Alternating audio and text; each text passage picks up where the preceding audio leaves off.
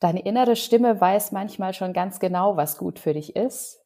Nur wir brauchen manchmal ein bisschen, um das zu erkennen. Und genau dafür habe ich heute einen Gast eingeladen, der da eine ganz wunderbare Geschichte dazu hat, und zwar die liebe Leonie. Und zuerst möchte ich dir aber natürlich wieder sagen, wer ich eigentlich bin, nämlich ich bin Yvonne Partes und du bist hier in den Inspirational Talks für dein lebendiges, strahlendes und kraftvolles Leben. Und ein lebendiges, strahlendes und kraftvolles Leben, das ist auch das, was Leonie sich aus vollstem Herzen aufgebaut hat und immer noch aufbaut. Denn es ist natürlich immer ein Prozess, sich das auch zu erhalten und das auch weiterzuentwickeln und sich weiterzuentwickeln. Und Leonie und ich, wir haben uns kennengelernt über Christian Gärtner, weil wir da beide die Reise angetreten sind zu unserem wahren Selbst oder zu unserem inneren Kern. Und Leonie Ries ist inzwischen als Familiencoach unterwegs und hat aber eine ganz andere Vorgeschichte. Und da möchte ich heute mit dir gemeinsam und mit Leonie gemeinsam eintauchen, weil ich glaube, da steckt ganz, ganz viel für dich drin, um zu lernen und zu merken, wo darfst du denn vielleicht bei dir noch mal ein bisschen genauer hinschauen. Und deswegen, hallo Leonie, schön, dass du da bist. Hallo liebe Yvonne, vielen Dank für die Einladung. Sehr, sehr gerne. Ja, Leonie, nimm uns doch gerne mal ein bisschen mit in die Anfänge deiner Geschichte, wo du herkommst sozusagen und wie es dazu kam, dass du jetzt das machst, was du jetzt machst, weil das ist ja nicht das, mit dem du ursprünglich mal gestartet bist. Ja, ich bin tatsächlich angewandte Informatik, habe einen Bachelor of, also an, angewandte Informatikerin mit einem Bachelor of Science und äh, ich bin damals ähm, ja nach der Schule äh, tatsächlich mit dem Gedanken, okay, ich möchte möglichst äh, effektiv äh, studieren, äh, gut, dass ich gutes Geld verdiene, schnell ins Berufsleben reinkomme, weil irgendwann möchte ich ja auch eine Familie gründen und dann möchte ich doch eine gute Grundlage haben. Und da war dieses Informatikstudium, hat sich da sehr lukrativ für mich angeboten. In der Schule hat mir das auch Spaß gemacht, die Informatik, von daher hat es mich dahin gezogen. Das ist ein duales Studium, also über die damals Berufsakademie, heute heißt es äh, Duale Hochschule Baden-Württemberg. Und äh, ja, und dann habe ich dann äh, studiert und habe teilweise schon im Studium gemerkt, irgendwie meine Kommilitonen sind irgendwo so ein bisschen mehr mit Eifer dabei, sind mit vollem Herzen dabei. Und es hat mir Spaß gemacht, ich habe einen guten Abschluss gemacht, irgendwo habe ich meinen Job auch immer äh, gut gemacht, gute Rückmeldungen bekommen, aber irgendwie das Herz war nie wirklich dabei gewesen. Und ähm, und dann äh, kam auch die erste Elternzeit und dann habe ich auch gemerkt, okay, irgendwie muss ich jetzt nach der Elternzeit auch wieder zurück und habe eigentlich gar keine, gar keine Lust, wirklich. Eigentlich würde ich gerne was anderes machen. Habe dann auch immer so wieder die Fühler ausgestreckt, im, im Unternehmen versucht, mich irgendwie so ein bisschen umzuorientieren. Äh, das hat nie so wirklich geklappt. Äh, ich habe auch oft dann auf Ratschläge gehört, dass es nicht funktioniert, nicht sinnvoll ist habe aber auch nicht außerhalb des Unternehmens gesucht, habe dann auch immer überlegt, was Neues zu studieren. Ähm, und diese Hürde erschien mir immer sehr, sehr groß, mit, mit Kindern nochmal was von vorne anzufangen. Und dann hatte ich auch ja im, im Kopf ganz viele Gedanken wie, das hast du doch so einen gut bezahlten Job und es ist ein zukunftsträchtiger Job. Die IT-Branche ist ja immer noch äh, sehr, sehr zukunftsträchtig und auch eine Branche, die sehr gut bezahlt und auch sehr viele gute Modelle hat. Ähm, ja, aber in mir drin sah es ganz anders aus und, äh, und irgendwann war es dann soweit. Ich war dann, ich hatte dann auch schon mein zweites Kind bekommen und, und dann war meine Stimme weg. Ich habe so mehr oder weniger von heute auf morgen, also es fing an mit, äh, mit Heiserkeit und irgendwann habe ich keinen Ton mehr rausgekriegt und bin dann ja zum, zum Hals-Nasen-Ohrenarzt gegangen und er hat mich untersucht und hat festgestellt, dass dass meine Stimmbänder, mein Kehlkopf, alles völlig in Ordnung sind, organisch alles einwandfrei ist und meinte nur zu mir, ob ich denn Stress hätte. Und ich habe mir diesen Stress einfach nicht eingestanden. Ich habe gesagt, nö, ich habe doch gar keinen Stress. Ich arbeite doch nur Teilzeit und habe ja auch zwei Kinder, passt schon und auch mir geht's gut. Aber er meinte dann, naja, äh, der, der Körper zeigt was anderes an und äh, ich soll doch mal überlegen, ob es etwas gibt, was ich in meinem Leben verändern könnte. Ja, und, und das war, das war dann, das hat mich äh, sehr, sehr zum Nachdenken gebracht und habe dann wirklich sehr in mich reingefühlt und habe dann gemerkt, ja, stimmt, er hat eigentlich recht. Es ist, es ist, es, ich habe ich hab dann auch teilweise wegen Kleinigkeiten abends die Kinder angemotzt, wo ich dachte, oh, will ich doch eigentlich gar nicht sein. Habe das Gefühl gehabt, ich hetze hin und her zwischen Kita, zwischen Arbeit und so weiter und, äh, und krieg irgendwie gar nicht alles unter einen Hut und habe halt immer gedacht, ich mache es einfach falsch, aber ähm, habe dann ziemlich äh, kurzerhand da die Reißleine gezogen und bin ähm, quasi nochmal in die Elternzeit gegangen. Also ich habe äh, meine ähm, passive Elternzeit, also ich war zu dem Zeitpunkt ja als Teilzeit innerhalb der Elternzeit angestellt und habe gesagt, ich, ich möchte meine Stunden innerhalb der Elternzeit auf null reduzieren und habe da zum Glück eine, eine Chefin gehabt, die auch sehr, sehr ähm, hinter mir gestanden hat und hat mir auch wirklich geholfen und hat gemeint, okay, wenn du willst, kannst du da auch hier, hier morgen raus. Und nee, ich habe dann schon noch meine, hab gesagt, vier, vier Wochen, habe meine, meine Sachen gut übergeben können, äh, mit einem guten Gewissen mich dann auch von den Kollegen verabschiedet und dann wirklich erstmal ja gar nichts gemacht. Hack erstmal ganz kurz ein, weil natürlich am ja. Anfang war es schon spannend, auch als wir uns unterhalten haben schon vorher, dass wir haben ja da auch diese Gemeinsamkeit mit der IT und dass wir jetzt was ganz anderes machen. Und du hast ja auch gemeint, ja, diese Glaubenssätze oder diese Ratschläge von außen, beziehungsweise dieses Widerspiegeln von außen, wie kannst du denn so einen guten Job einfach hinter dir lassen? Der ist doch so zukunftsträchtig oder der hat doch so gute Chancen, du verdienst doch da so gutes Geld. Was hat dir geholfen, vielleicht so ein bisschen für dich zu sagen, okay, ja, das ist so, aber mein Weg ist trotzdem ein anderer? Ja, es hatte dann ja zu dem Zeitpunkt hat es ja wirklich äh, auch einige Jahre gebraucht, wie das gereift ist. Ne? Also gerade wenn man zurück aufs Studium blickt, das war einige Jahre her, auch die erste Elternzeit war zu dem Zeitpunkt schon einige Jahre her, äh, dass ich dann gemerkt habe, okay, irgendwie war es schon immer da. Und was ist, was ist denn mein Leben eigentlich? Ne? Was, was möchte ich denn leben? Und, äh, und einerseits bin ich jetzt auch schon dann lange in dem Beruf jetzt noch mal was Neues anfangen, aber auf der anderen Seite, wie viel Zeit liegt denn noch vor mhm. mir bis zur Rente? Wenn ich überlege, wie viele Jahre habe ich noch bis zur Rente und ist es das wert für mich?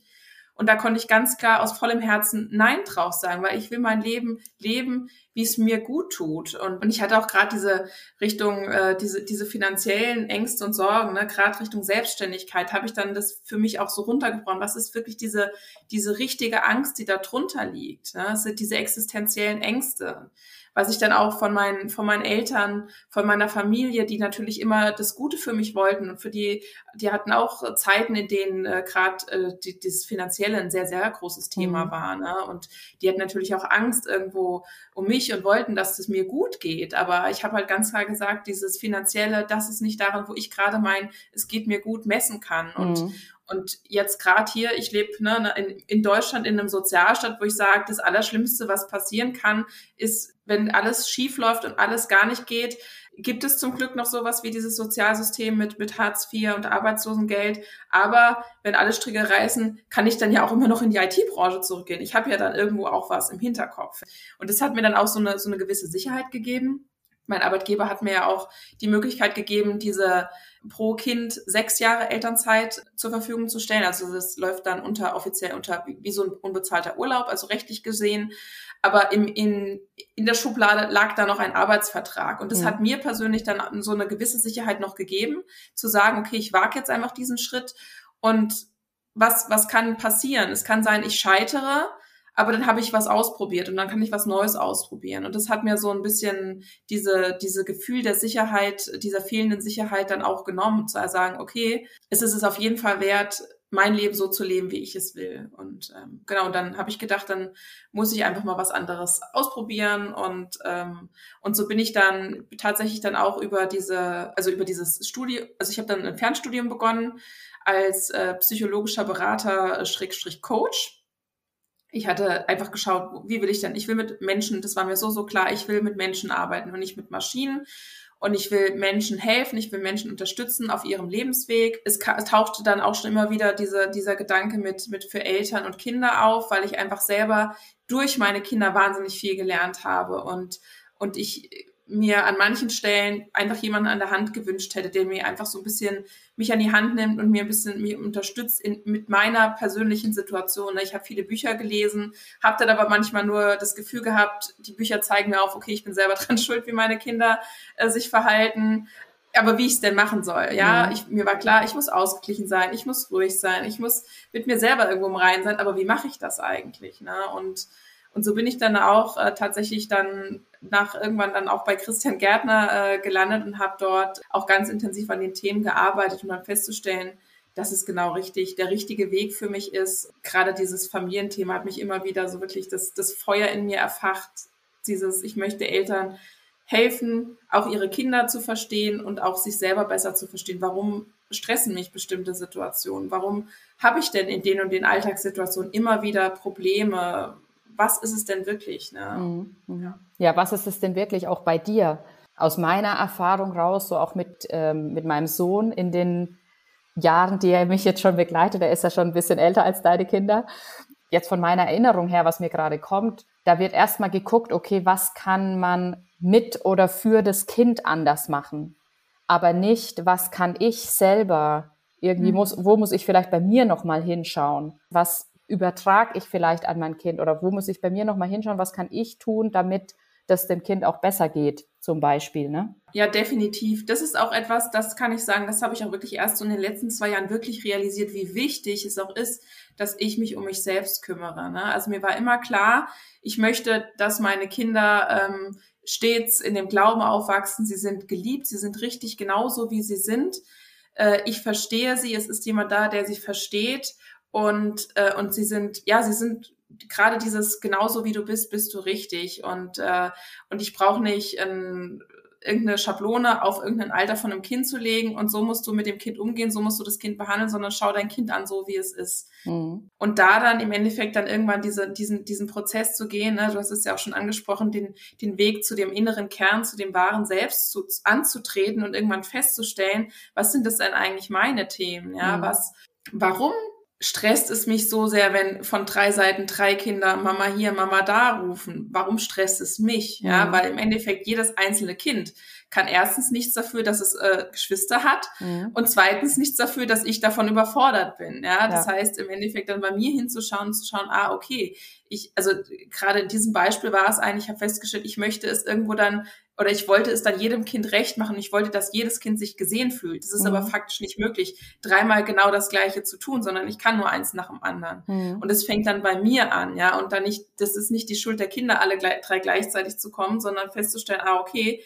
ich schaue jetzt erstmal bei mir hin und kann dann aus mir heraus den Kindern auch kommunizieren, pass auf, eins, zwei und drei. Und ich bin für jeden voll da, aber eben in dieser Reihenfolge und zuverlässig. Ja, mhm.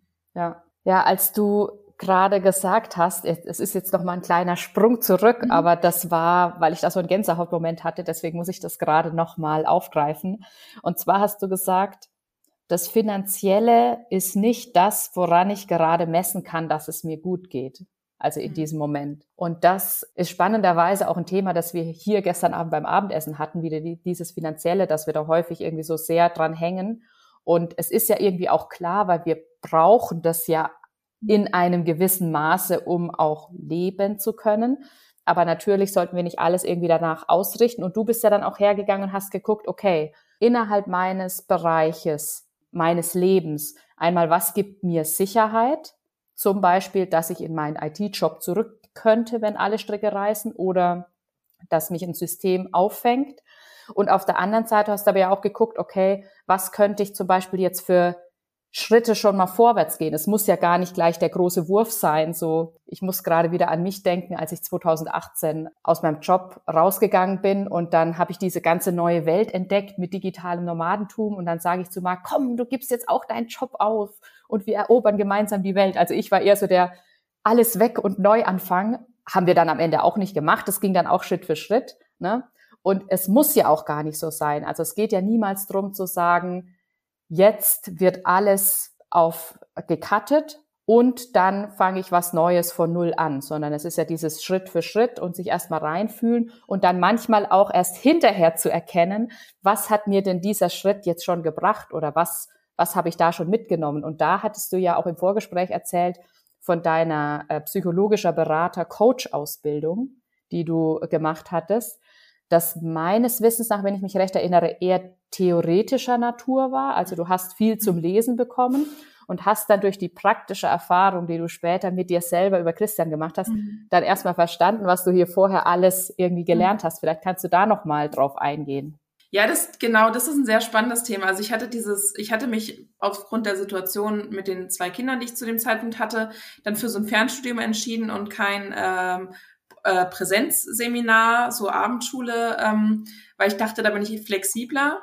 Äh, ich bin dann auch während, als ich schon dann angefangen hatte, mit dem, mit dem dritten Kind äh, schwanger geworden, so dass ich das, das Studium dann auch unterbrochen habe, weil ich mir dann irgendwann einfach gemerkt habe, das ist für mich dann zu viel, mit, also gegen Ende der Schwangerschaft und dann auch, als es, als die, die Kleine halt ein Baby war.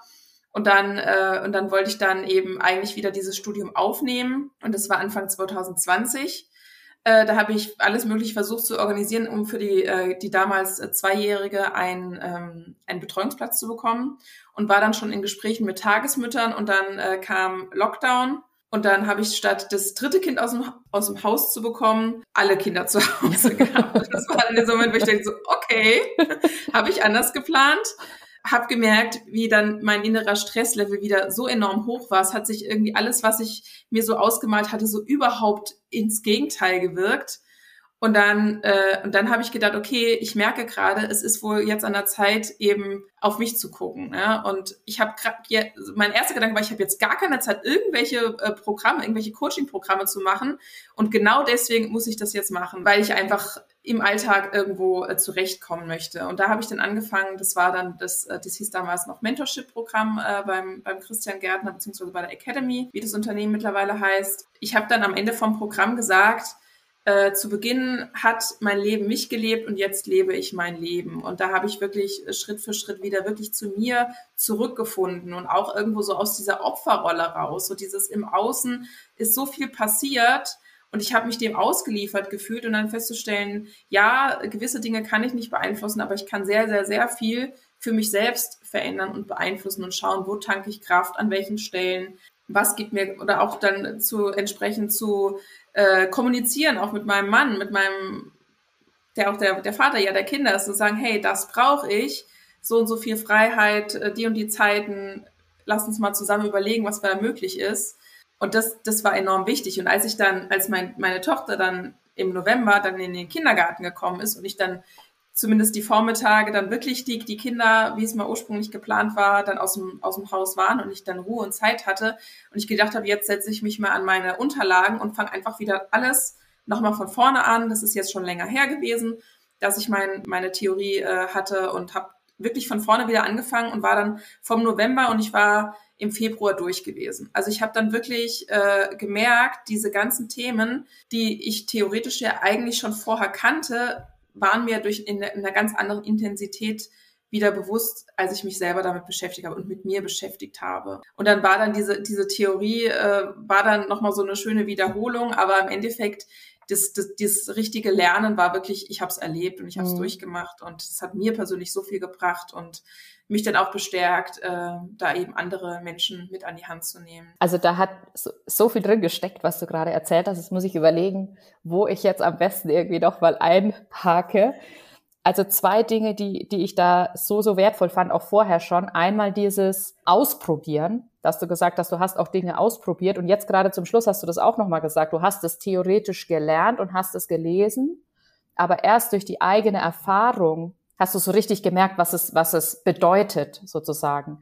Und mhm. deswegen da eben auch nochmal dieser Appell an äh, alle, die zuhören, wirklich zu gucken, wo kannst du Dinge ausprobieren und wo kannst du dann vielleicht auch mal scheitern.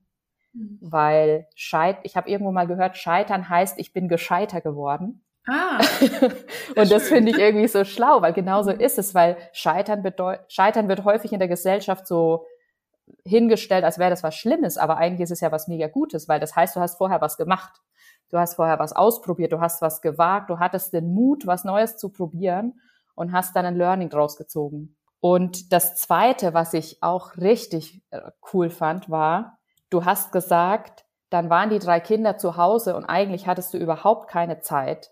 Und gleichzeitig hast du aber so gemerkt, jetzt ist die Zeit, auf dich zu schauen und dann zu sagen, und genau weil ich gerade denke, ich habe keine Zeit und alles ist irgendwie, hm, deswegen muss ich jetzt aber was machen für mich. Mhm. Und das finde ich auch nochmal so wertvoll, das aus dieser Perspektive mal zu betrachten, weil ich erlebe das so häufig, dass jemand sagt, ja, das mache ich dann, wenn ich Zeit habe.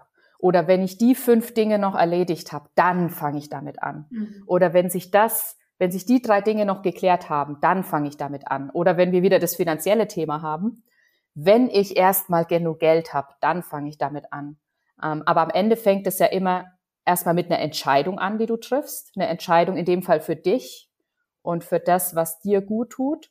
Und zum anderen dann auch zu gucken, okay, innerhalb meiner keine Zeit. Wo kann ich mir denn Zeit für mich freiräumen? Und das hast du ja wunderbar geschafft. Wie hat sich das denn dann also angefühlt oder wie, wie, wie war das bei euch dann im Familienleben? Was hat sich daraus entwickelt dafür, dass du die Zeit dir für dich genommen hast? Ganz, ganz tolles Beispiel zu diesem, zu diesem, mit dem, mit dem, ich habe keine Zeit und äh, ich ich hatte mal äh, eine Zeit lang immer wieder vorgehabt, ich muss diese Küche, den Boden wischen. Ich muss diesen Boden wischen. Ich hatte keine Zeit, diesen Boden zu wischen. Und dann ist mir eine halbe Flasche Olivenöl in der Küche auf den Boden gefallen. Mhm. Ich habe diese Küche dreimal gewischt, obwohl ich keine Zeit hatte, weil sich genau in dem Moment eben diese Prioritäten verschoben haben. Ja. Und da war einfach klar, diese Küche muss gewischt werden. Wenn ja. mir ein Glas runterfällt, das muss jetzt sein. Das hilft es mir in vielen Situationen zu überlegen. Es ist immer, ich habe immer irgendwo eine Wahl und eine, ich treffe eine Entscheidung. Mhm. Ne?